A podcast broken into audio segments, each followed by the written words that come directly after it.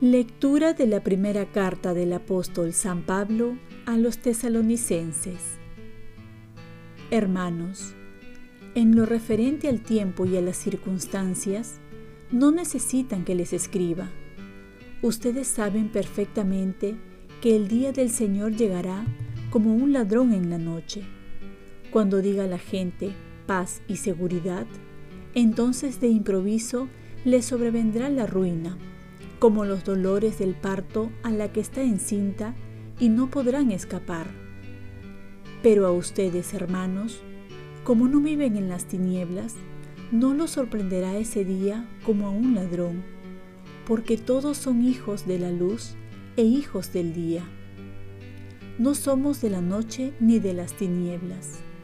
Así pues, no dormamos como los demás si no estemos vigilantes y vivamos sobriamente, porque Dios no nos ha destinado al castigo, sino a obtener la salvación por medio de nuestro Señor Jesucristo.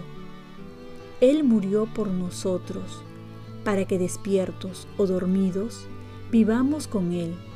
Por eso, anímense mutuamente y edifíquense unos a otros, como ya lo están haciendo. Palabra de Dios. Salmo responsorial. Espero gozar de la dicha del Señor en el país de la vida. El Señor es mi luz y mi salvación. ¿A quién temeré? El Señor es la defensa de mi vida. ¿Quién me hará temblar? Espero gozar de la dicha del Señor en el país de la vida. Una cosa pido al Señor, eso buscaré, habitar en la casa del Señor por los días de mi vida, gozar de la dulzura del Señor, contemplando su templo. Espero gozar de la dicha del Señor en el país de la vida.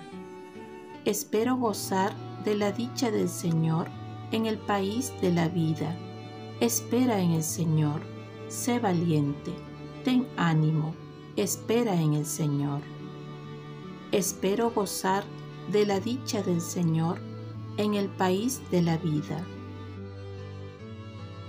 Lectura del Santo Evangelio según San Lucas.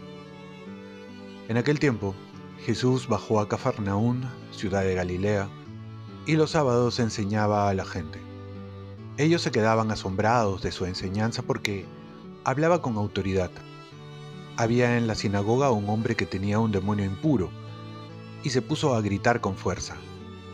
¿Qué quieres de nosotros, Jesús Nazareno? ¿Has venido a destruirnos? Sé quién eres, el santo de Dios. Jesús le increpó, Cállate y sal de este hombre. El demonio salió de él, arrojándolo al suelo sin hacerle ningún daño. Todos quedaron asombrados y comentaban entre sí. ¿Qué tiene su palabra? Da órdenes con autoridad y poder a los espíritus impuros y salen. Y su fama se extendió por todos los lugares de la región. Palabra del Señor. Paz y bien. La confesión es lo más terrible para los demonios. El Evangelio nos dice que la gente se quedaba asombrada por la autoridad que tenía Jesús. Esa autoridad le viene de la obediencia. Por eso se dice que quien sabe obedecer sabe mandar. Jesús siempre obedeció a su Padre y por ello la autoridad le viene por la experiencia de obedecer. Ahora esa palabra se le quiere escuchar menos porque la obediencia se hace cada vez más difícil.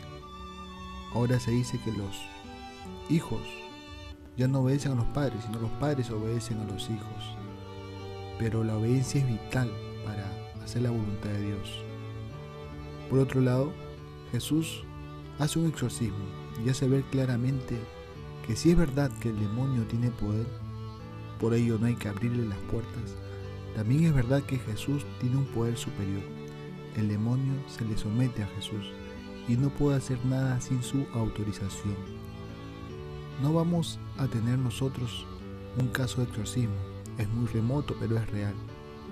Pero hay que acudir a Jesús para que expulse a tantos demonios que nos invitan a vivir del egoísmo, de la vanidad, de la lujuria, de la depresión.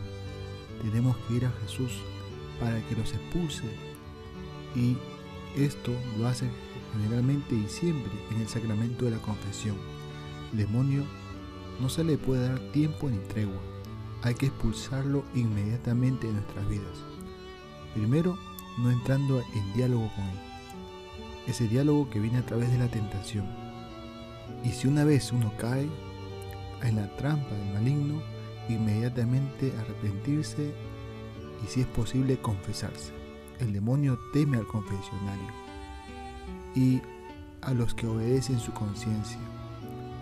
Por eso, Dios también nos habla en la conciencia y también nos pide obedecer, porque aquel que obedece no se equivoca.